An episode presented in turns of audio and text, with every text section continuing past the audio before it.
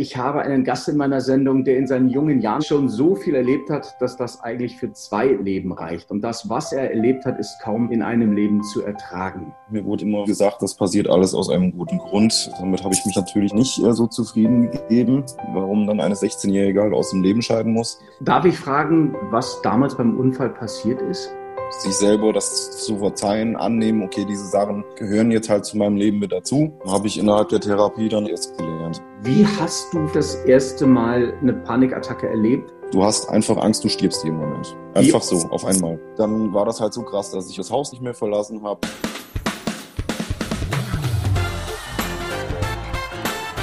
Ich, du, wir. Der Good Energy Talk mit Daniel Aminati. Ihr Lieben, schön, dass ihr mir zuhört, dass ihr zuschaut. Heute, ich will fast sagen, aus den Bergen von Ibiza, wenn man überhaupt von Bergen sprechen kann. Es ist sehr hügelig, aber das Netz ist hier nicht sonderlich proper. Ich bin gerade im Urlaub, aber ich wollte es mir nicht nehmen lassen, heute mit diesem Mann zu sprechen.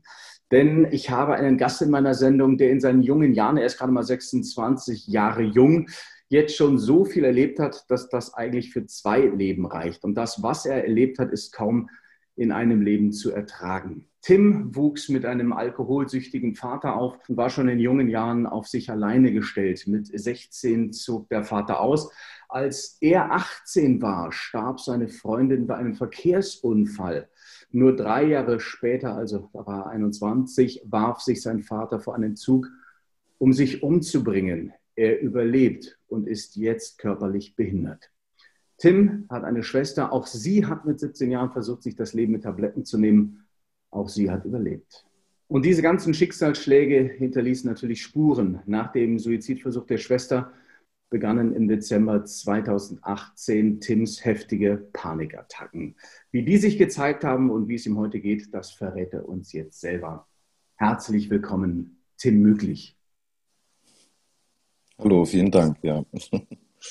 Lieber Tim, ich wollte es mir, ich habe es gerade schon gesagt, nicht nehmen lassen, äh, heute mit dir zu sprechen, auch wenn ich jetzt im Urlaub bin.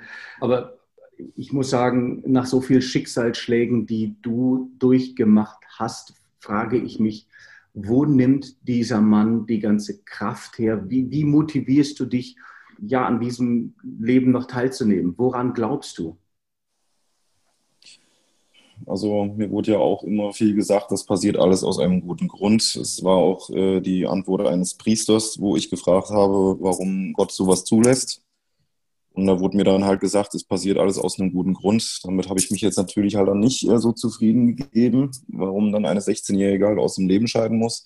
Wo ich mich dran festhalte, ist eigentlich meine Familie, meine Freunde und ganz, ganz besonders die Musik. Also ich bin selber Musiker und äh, arbeite ja auch in einem medizinischen Beruf, wo ich ja auch halt sehr, sehr nah dran bin zwischen Leben und Tod. Ja, und anderen Menschen immer wieder unter die Arme greifst. Genau, ja. Und wenn ich, wenn ich natürlich äh, ganz vergessen habe, ist mein Hund und meine Verlobte natürlich. Ne? Also, wow. Ja. Also das heißt, die Liebe blüht wieder, das heißt, du hast nicht aufgehört, an die Liebe zu glauben. Nee, also das war für mich auch sehr, sehr schwer halt natürlich am Anfang. Nach zwei Jahren hatte ich dann wieder eine Beziehung. Aber ich bin jetzt erst angekommen, glaube ich. Darf ich fragen, was damals beim Unfall passiert ist? Traf dich ja. in irgendeiner Form auch eine Schuld oder wie ist es passiert? Wo die Schuld habe ich mir selber gegeben. Die hat mir sonst niemand gegeben, aber die habe ich mir natürlich selber gegeben. Wir wollten ins Schwimmbad fahren und meine Schwester war auch mit dabei, die war damals äh, elf. Und ich hatte ein Cabrio gehabt, da war das Verdeck aber zu. Und äh, wir sind dann zu ihrem äh, Elternhaus gefahren, wollten halt noch Schwimmsachen ähm, holen. Und äh, in der Kurve ist mir irgendwas vors Auto, ich weiß es nicht mehr ganz genau, dass ich dann das Lenkrad halt verrissen habe. Dann habe ich das Auto nicht mehr unter Kontrolle bekommen können. Dann sind wir in so einen Graben, haben uns mehrfach überschlagen. Dabei ist äh, das Cabrio-Verdeck aufgerissen und meine Freundin, die leider nicht angeschnallt war, ist dann rausgeflogen und lag dann zehn Meter weiter auf dem Asphalt. Ja, und dann habe ich mich irgendwie selber aus dem Auto befreien können. Ich kann mich aber nicht mehr daran entsinnen, wie ich das äh, gemacht habe. Ähm, dann habe ich mir halt einen Überblick äh, verschafft über die Situation was natürlich in dem Moment recht unreal war für mich selber. ja, dann lag halt das Auto auf dem Dach. Meine Schwester hat geschrien, Tim, hilf mir, ich habe Angst. Dann lief das Autoradio noch, da lief dann noch von Rammstein weißes Fleisch. Nein. Und äh, ich habe dann meine Freundin dann auf dem Asphalt dann liegen sehen, wo ich dann hingerannt bin. Die war halt nicht mehr ansprechbar, hat Schnappatmung gehabt, äh, beide Pupillen einseitig. Und wie gesagt, ich bin vom Fach, wusste dann natürlich, wie ich die Situation einzuschätzen habe, ihre körperliche Verfassung und habe sie dann halt in meinen Arm dann genommen, habe den Notruf noch selber abgesetzt und hatte halt ihren Kopf so auf meinem linken Unterarm und habe dann halt gewartet, bis Hilfe kommt. Würdest du sagen, aufgrund ja. dessen, dass du vom Fach bist, auch damals schon gewesen, man muss erklären, du bist im Krankenhaus tätig. Was genau machst du? Genau, ich bin Fachkrankenpfleger für Anästhesie und Intensivmedizin. Mhm. Habe eine Ausbildung als Krankenpfleger gemacht, dann in der Notaufnahme gearbeitet, dann wie gesagt zwei Jahre Fachspezialisierung Richtung Anästhesie und Intensivmedizin und arbeite jetzt in der Anästhesie im OP. Mhm. Großartig. Genau. Würdest du sagen, dass du damals ja. funktioniert hast in dem Moment, in, diese, ja. in dieser Situation des Unfalls? Ja. Ähm, wie, wie schätzt du dein oder wie hast du dein Leben eingeschätzt? Insofern hast du, sagen wir mal, im Autopiloten danach weitergelebt? Hast du funktioniert, um vielleicht mit dem Schmerz klarzukommen? Oder wie ging das Leben gerade nach diesem Unfall weiter? Ja, wie ging das weiter? Also erstmal wurde sie dann äh, noch notfallmäßig operiert, hat eine Hirnblutung gehabt, mhm. ist dann in den frühen Morgenstunden am nächsten Tag dann verstorben auf Intensivstationen, wo ich selber dann jetzt halt auch noch gearbeitet habe, auch ein paar Monate danach, der, also aufgrund meiner Ausbildung. Ich habe es eigentlich nie so wirklich aufgearbeitet. Ich habe eine Woche nach dem Unfall wieder gearbeitet. Ich hatte dann ein bisschen Nachbetreuung gehabt von einer Psychiaterin.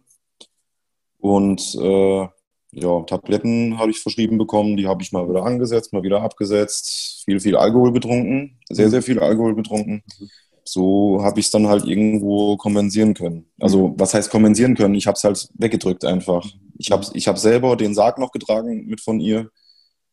Ja, das war alles Dein, eine schwere Zeit. Dann, ja, das glaube ich. Deine Schwester hat äh, diesen Unfall überlebt, hat sich ja. danach aber trotz alledem was angetan. Sie wollte aus dem Leben scheiden.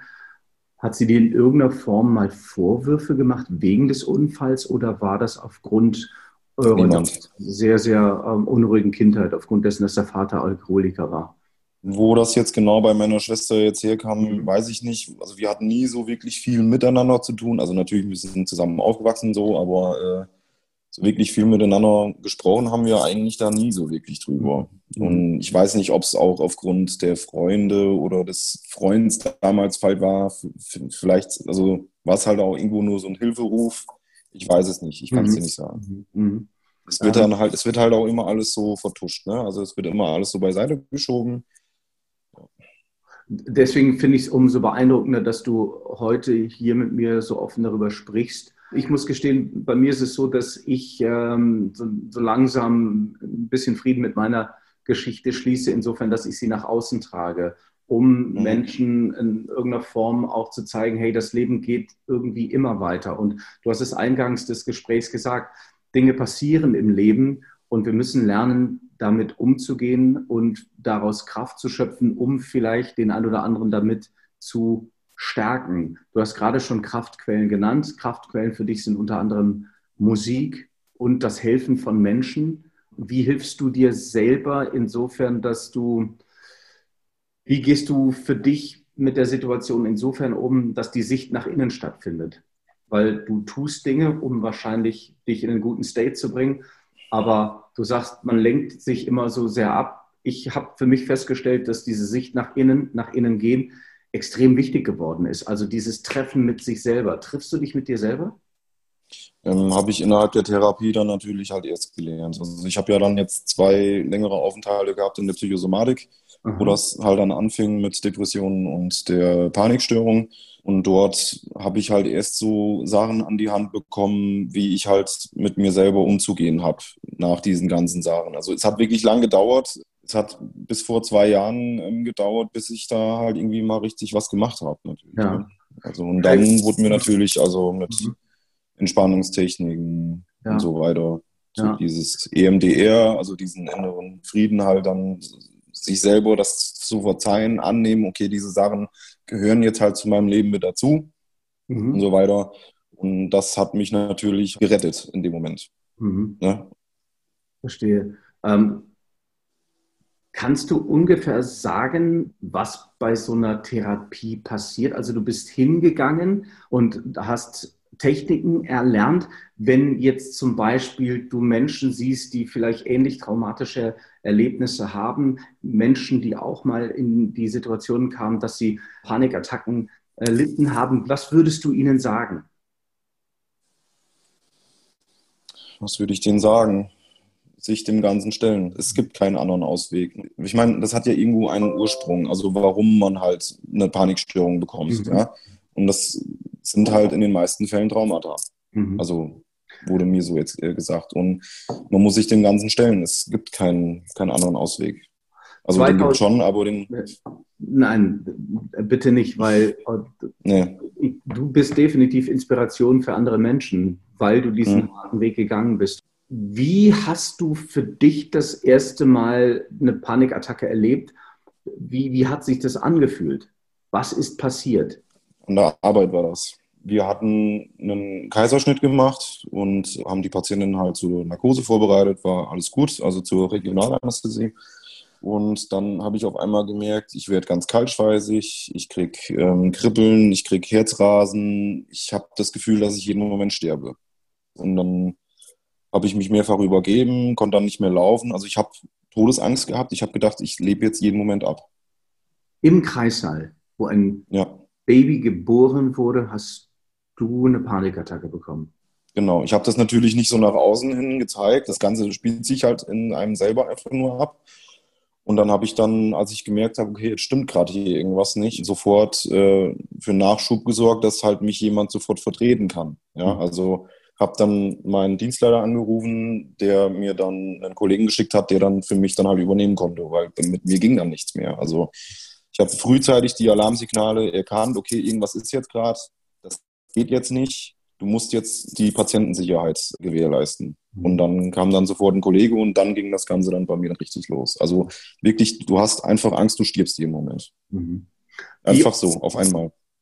Wie oft hat sich das wiederholt? Weil ich Sehr, sehr oft. Ja. Also ich lag dann auch im Krankenhaus, lag neurologisch, lag in der HNO, lag in der Inneren, weil man den Fokus auf die Symptome halt gelegt hat. Die Behandler wussten halt nicht, was halt jetzt schon so Vorgeschichte war, weil irgendwann, nachdem mir dann wieder gesagt wurde, ja, jetzt haben wir halt wieder nichts gefunden, habe ich gesagt, naja, vielleicht spielt mehr meine Vergangenheit einen Streich. Mhm. Und dann wurde dann bei der Visite dann gefragt, ja, was war denn? Und dann habe ich so, so meinen Standardtext äh, halt dann losgelassen und dann ging es ja Möglich. Also da müssen Sie sich nicht wundern, dann lassen wir Sie jetzt mal konsiliarisch in der Psychosomatik halt mal konsultieren. Mhm. Und dann Mhm. wurde mir dann gesagt, ja, das klingt nach einer Panikstörung oder nach Panikattacken, die sich halt jetzt bei Ihnen entwickelt haben. Und dann habe ich relativ schnell einen teilstationären Termin bekommen. Also ich war in, in der Tagesklinik, auch dort, wo ich halt zur Arbeit gehe. Also das Ja. ist innerhalb unseres Klinikums, aber Ah. an der Außenstelle. Deswegen habe ich halt gesagt, okay, ich mache das, aber nicht stationär, weil dann bin ich im Haus und wenn mich Kollegen treffen, was sagst du denn dann? Ja. Ja. Also, mhm, okay. Obwohl sie natürlich auch deine Geschichte kannten, oder? Da viele deiner Kollegen. Oder Ja, ich war, bin da jetzt nicht so krass offen halt jetzt mit umgegangen. Also natürlich die, die mich halt jetzt näher kennen, die wussten das, aber jetzt natürlich halt auch nicht alles. Ich meine, man geht ja jetzt nicht irgendwo hin und sagt, hier, pass mal, guck mal hier, das habe ich schon alles Mhm. durchmachen müssen und so. Ja. Ja, verstehe. Genau, und dann hatte ich dann aber, weil ich dann halt wieder mal gearbeitet habe, dann ging es wieder nicht und so weiter. Also es war halt immer so ein Spiel. Ne? Du hattest halt mal gute Tage, du hattest mal weniger gute Tage, ein Schwindel war halt dauerhaft da. Dann war das halt so krass, dass ich halt das Haus dann nicht mehr verlassen habe, weil ich beim Einkaufen Panikattacken bekommen habe. Da habe ich dann den Einkaufskorb in die Ecke geschmissen im Laden und, bin rausgerannt, weil ich immer gedacht habe, ich sterbe jeden Moment. Ach, du, bist, du bist einkaufen gegangen und konntest aber nicht den Einkauf sozusagen zu Ende bringen. Äh, Nee. Wagen rein und du raus. Das hat mich komplett in, in meinem sozialen Umfeld, es hat mich komplett in der Hand gehabt. Ja. Ich war nur, nur noch zu Hause und lag im Bett. Ich habe nichts mehr gemacht. hast du damals schon deine neue Freundin, war sie in deinem Leben? Oder wer war in deinem Leben? der vielleicht auch mal so ein bisschen auf dich Acht ja. geben konnte, weil so wie ich das verstehe, hast du in deinem Leben wahnsinnig viel Verantwortung übernehmen müssen für andere Menschen, weil dein Elternhaus komplett instabil war. Du hast eine kleine Schwester gehabt. Du hast einen Menschen, den du geliebt hast, hast du verloren. Du warst ja komplett haltlos und da war ja niemand wirklich da für dich. Wer hat mal Verantwortung für dich übernommen? Ich. Du. Ja. Mhm. Ja, hat, also ich glaube, es haben viele versucht, aber ich meine, meine Mutti hat ja auch dann gesagt, ja, ich, wir haben damals halt, es, es war halt immer so nach außen, ja, der, der Tim, der schafft das und so weiter und ja, so wirklich Verantwortung für mich genommen hat niemand, das war ich selber. Mhm. Wie, wie, hast du deine, wie hast du deine Freundin kennengelernt? Wie heißt sie? Die Ankatrin, ja. Die, Ankatrin. Äh, die, genau. Da fängst du direkt an zu lächeln, hey, großartig. Top. Ja. Ja die Ankatrin ist die Ärztin gewesen, die bei dem Kaiserschnitt mit dabei war, wo ich meine erste Panikattacke hatte. Nee, nein, Tatsächlich, die war ja. auch noch dabei. Ja. Die war da mit dabei, ja. Aber zu dem Zeitpunkt waren wir halt noch nicht zusammen. Okay, du warst dann sozusagen ein offenes Buch für sie. Ne? Ich meine, die hat, wenn du so willst, ja alles mitbekommen, beziehungsweise hat dich dann auch in einem deiner schwächsten Momente erlebt. Das heißt, die hat mich in meinem schwächsten Moment erlebt, als ich die zweite Traumatherapie gemacht habe. Da waren wir frisch zusammen und ich bin in die zweite Traumatherapie gegangen. Also ich glaube, mehr am Boden kann man einen Menschen nicht sehen. Also ich kann dir gar nicht beschreiben, wie sehr sie mir da geholfen hat. Also das ist unglaublich, wie viel Kraft sie dafür halt geopfert hat in dieser jungen Beziehung. Also die einzige, an der ich mich da festhalten konnte und die das auch für mich gemacht hat, war sie. Mhm. Ja, also wir waren ein paar Wochen zusammen und ich bin in die Therapie gegangen und war völlig fertig. Weil diese intensive Traumakonfrontation, das hat mich, das war ganz, ganz heftig. Ja, das glaube ich. Sie stand aber halt neben mir und hat gesagt, pass auf, wir schaffen das, ich bin für dich da und wir arbeiten uns da gemeinsam durch und wir, wir schaffen das. Dein Fels in der Brandung sozusagen. Absolut, ja. Das heißt, wenn man in all den Schicksalsschlägen vielleicht was Positives sagen kann, ist, dass du da vielleicht die Frau deines Lebens kennengelernt hast. Ja. Ihr seid jetzt verlobt, richtig? Genau, ja. Mit Ann-Kathrin. Großartig. Mit der Ann-Kathrin. Ja. Ah, weißt du, was, das, weißt, was das Schöne ist? Da, da lächelst hm? du sofort, da geht die Sonne auf. Es scheint wirklich äh, was Wahres und was Festes und was Ehrliches zu sein. Ich würde sehr, sehr gerne an dieser Stelle ähm, eine liebe Freundin von mir mal reinschalten, die ist Psychologin weil ich habe noch ein, zwei Fragen, die ich aus meinem Wissen sowieso heraus nicht beantworten kann. Sie ist Psychologin und deshalb schalte ich sie ganz kurz, wenn du erlaubst, auch mal rein. Hier ist Lisa ja. Einshagen. Hallo. Wo ist sie denn? ich sehe sie auch nicht. Jetzt da ist die Lisa. Ja, hallo. hallo. Hallo, liebe Lisa.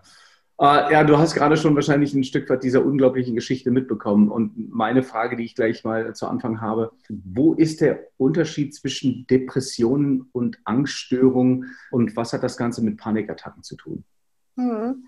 Also vielleicht auch erstmal vorweg, das ist etwas, was ganz, ganz häufig so zusammen auftritt, tatsächlich Angststörungen und Depressionen. Und ich glaube jetzt mal ganz grob gesagt und runtergebrochen ist der größte Unterschied das Gefühl, was betroffen ist. Also bei Depressionen stehen vor allem so Traurigkeit, Niedergeschlagenheit, Hoffnungslosigkeitsgefühle, aber auch ähm, ja, Selbsthass, ähm, Gefühle in der Richtung im Vordergrund.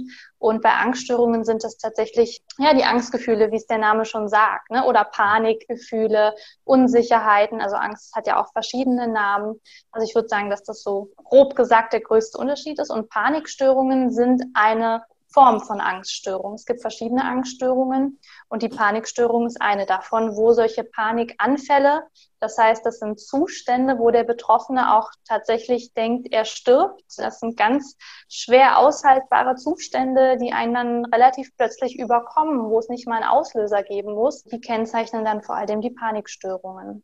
Du hast ja gerade schon gehört, Tim, der muss ja ein unfassbares Kämpferherz haben wie kann man sonst solche Schicksalsschläge überwinden? Was würdest du jemandem raten, der so das Gefühl hat, Mensch, irgendwas ist mit mir, ich komme aus dieser Traurigkeit nicht raus und vor allen Dingen, ey, ich kann nicht mehr einkaufen gehen. Was rätst du dem?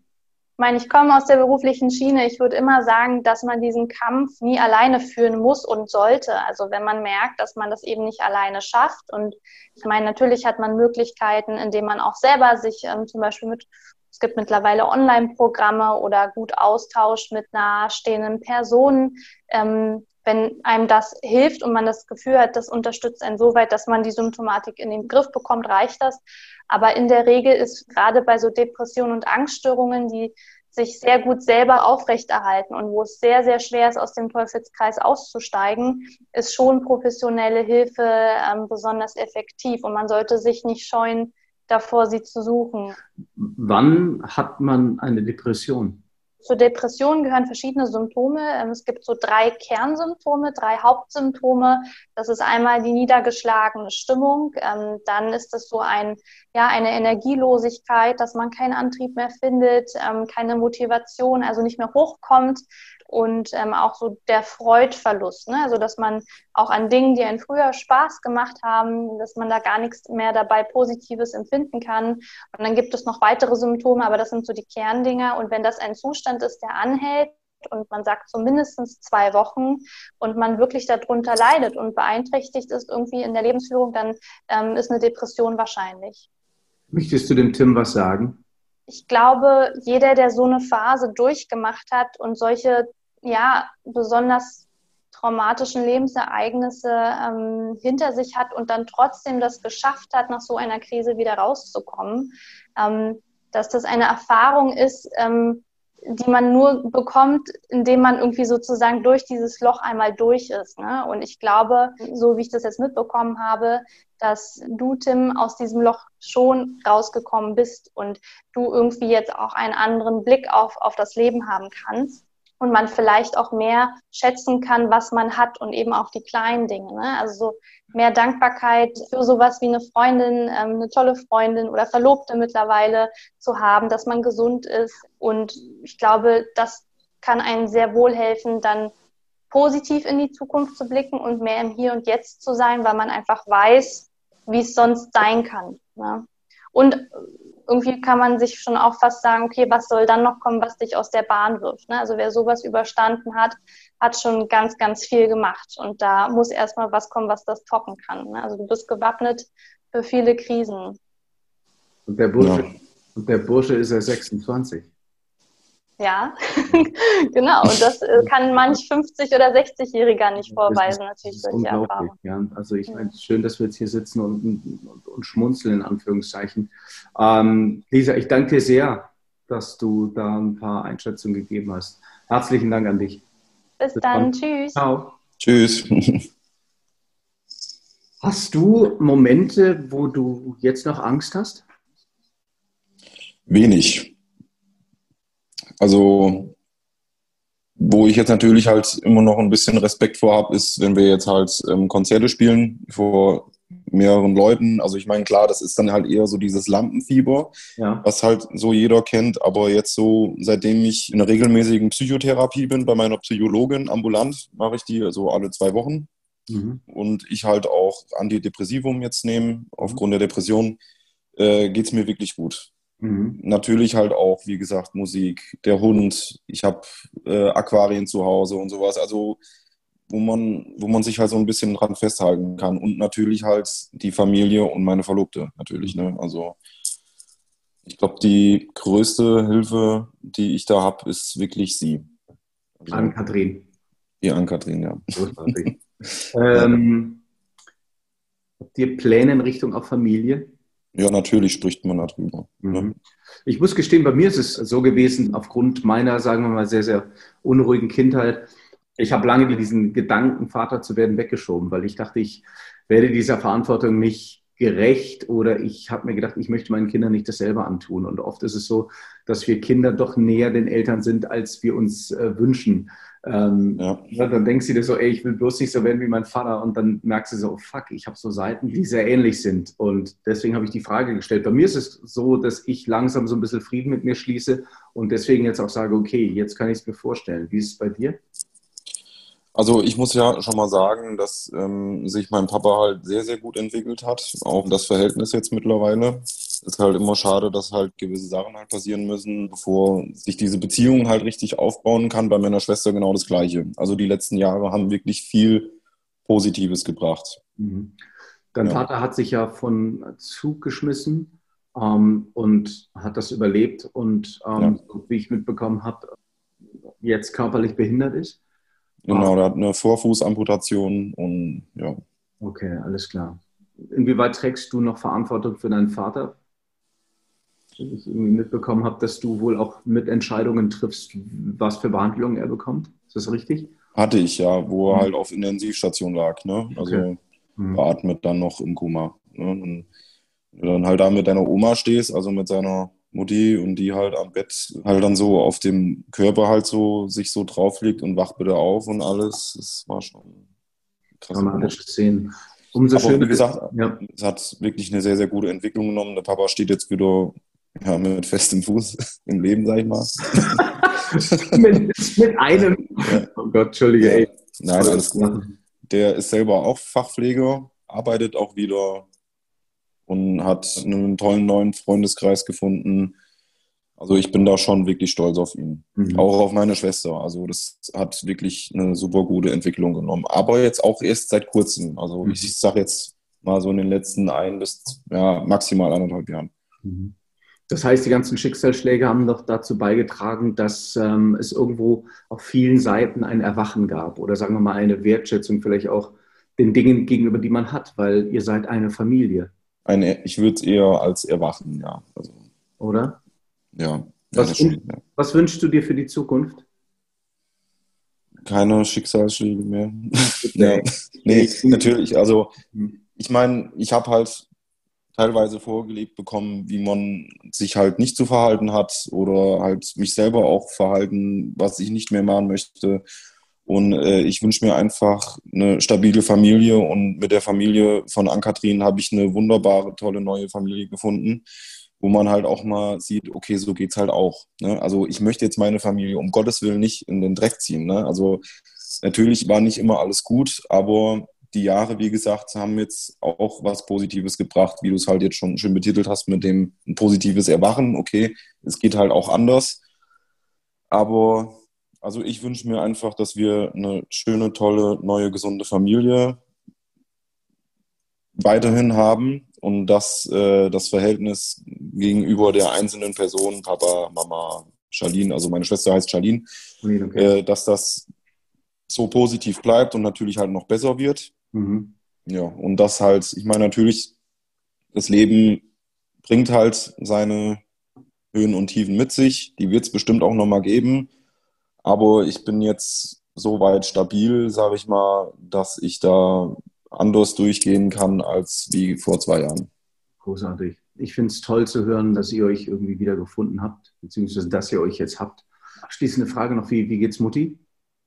Mutti geht's gut. Mutti geht's auch gut, ja. Mutti geht's gut, die ist Erzieherin in einer Integrationskindertagesstätte, die hat mit 48 nochmal eine neue Ausbildung gemacht zur Erzieherin. Vorher hat sie im Antoniusheim, das ist so ein Netzwerk Mensch hier, wo körperlich, geistig Beeinträchtigte halt auch arbeiten und sowas. Also mhm. es ist eine Behinderteneinrichtung. Ja, da gibt es eine Gärtnerei, Metzgerei, Bauernhöfe und alles. Und die hat halt auch viel mit Behinderten gearbeitet und hat auch zu Hause Behinderte gepflegt bei uns. Äh, ja. Also zusammengefasst, der Mutti geht's gut, ja. Super. Auch da das Herz am rechten Fleck. Und ja. Weil wenn das Herz so groß ist, dann ähm, ist man sowieso geneigt, etwas anfälliger zu sein, weil man ja. einfach eine höhere Sensibilität hat. Ähm, ja. ähm, was spielst du eigentlich für ein, für ein Instrument in der Band? Ich bin Schlagzeuger. Uh, und, ähm, mega, geil. Das schwerste Instrument. ja, und mache halt noch Gesang. Kann man dich mal sehen? Oder wann kann man euch sehen? Ja, gut, jetzt haben wir natürlich die Corona-Zeit, aber spielt ihr schon wieder? Wir hatten, ähm, gut, auf so privaten Veranstaltungen hatten wir jetzt letztens mal gespielt. Ansonsten waren es jetzt von April bis August 22 oder 25 Auftrittsabsagen, glaube ich. Okay. Wir hatten dann ein Online-Konzert veranstaltet, Aha. wo wir über Livestream halt uns beide übertragen haben wo wir innerhalb eines Live-Chats dann halt auch noch die Möglichkeit den Zuschauern gegeben haben, dass sie sich über unsere Setlist, die fast 100 Lieder mittlerweile jetzt wow. beinhaltet, ähm, Lieder wünschen konnten. das war halt so ein Wohnzimmerkonzert, wo wir halt gesagt haben, wir spielen für euch zu Hause, dass ihr mal wieder was Positives halt irgendwo bekommt, so in dieser äh, bescheidenen Zeit singt. Ja, genau. Auch da bist du Botschafter mit deiner Band, insofern, dass du mit der Mucke gute Energie erzeugen willst. War das jetzt eine einmalige Geschichte oder wird es das häufiger geben, dass du Online-Konzerte anbietest oder ihr? Uh, also wir hatten darüber nochmal gesprochen gehabt. Ja. Vielleicht äh, wird es das nochmal geben, ja. Cool. Wie heißt ihr? Wie heißt die Band? Wir heißen Undercover Beer. Undercover Beer! Super geil. Genau, Super. Ja wenn wir das Interview hier ausstrahlen, dann werde ich auf jeden Fall in die Texttafel dann eben auch noch mal euren Link eingeben. Und, oh, das ist aber nett. Dankeschön. Ja, selbstverständlich. Darf ich noch fragen, ähm, ihr spielt Covermucke. Ähm, wo, worauf spezialisiert ihr euch? Ist, ist, weil du trägst jetzt mit Metallica, ähm, ich hm. gehe mal davon aus, Soul ja. and Funk, I don't know, Hip-Hop, ich weiß es nicht. Klassik wird es auch nicht sein. Also was ist äh, eure Spezialität?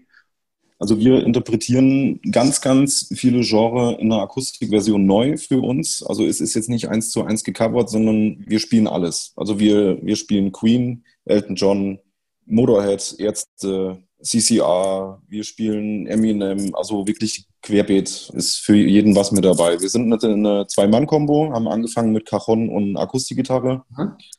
Und ja, man kann auch mit Cajon und Akustikgitarre Killing in the Name of von äh, Rage Against the Machine spielen. Das machen wir auch. Also und dann ging das Ganze halt dann weiter, dass ich mir ein Akustik-Drum-Set gekauft habe. Das war dann so eine Zusammenstellung aus einer Cajon als Bassdrum mit einer Cabasa-Snare und so weiter. Und jetzt habe ich ein Mini, so ein Clubjam-Schlagzeug. Das ist so ein ganz kleines. Mein Kollege spielt noch weiter mit ähm, Akustikgitarre verstärkt halt und mit einem E-Piano. Also wir spielen wirklich ein ganz, ganz, ganz, ganz breites Spektrum. Und das ist, es hat so einen Boom gemacht. Also wir spielen seit 2018 und das, sowas gab es halt hier bei uns noch nicht in Fulda, so eine Akustik-Kombo. Mhm. Und dann waren wir halt natürlich sehr gefragt. Also wir haben wirklich, wirklich viele Auftritte und das macht auch einen Riesenspaß.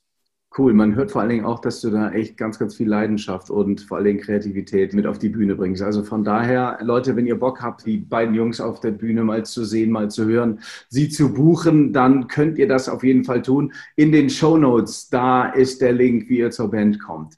Lieber Tim, ich danke dir sehr für dieses offene Gespräch. Ich finde, ich habe es am Anfang schon gesagt, du bist ein Vorbild, weil du durch diese ganzen Schicksalsschläge durchgegangen bist und jetzt kann ja nur noch Sonnenschein kommen. Ich drücke dir dafür ja. alle Daumen, die ich habe. Ganz große Umarmung an dich, an euch und halt mich auf dem Laufenden, wie es so, so läuft bei euch. Ja? Genau, vielen Dank für die Möglichkeit. Alles, alles Gute. Danke dir. Dankeschön. Bis dann. Okay, gerne. Daniel, vielen, vielen Dank. Sehr, sehr gerne. Schön, dich kennengelernt zu haben. Sehr, sehr gerne. Also, tschüss. Und ciao. Tschüssi. Ciao.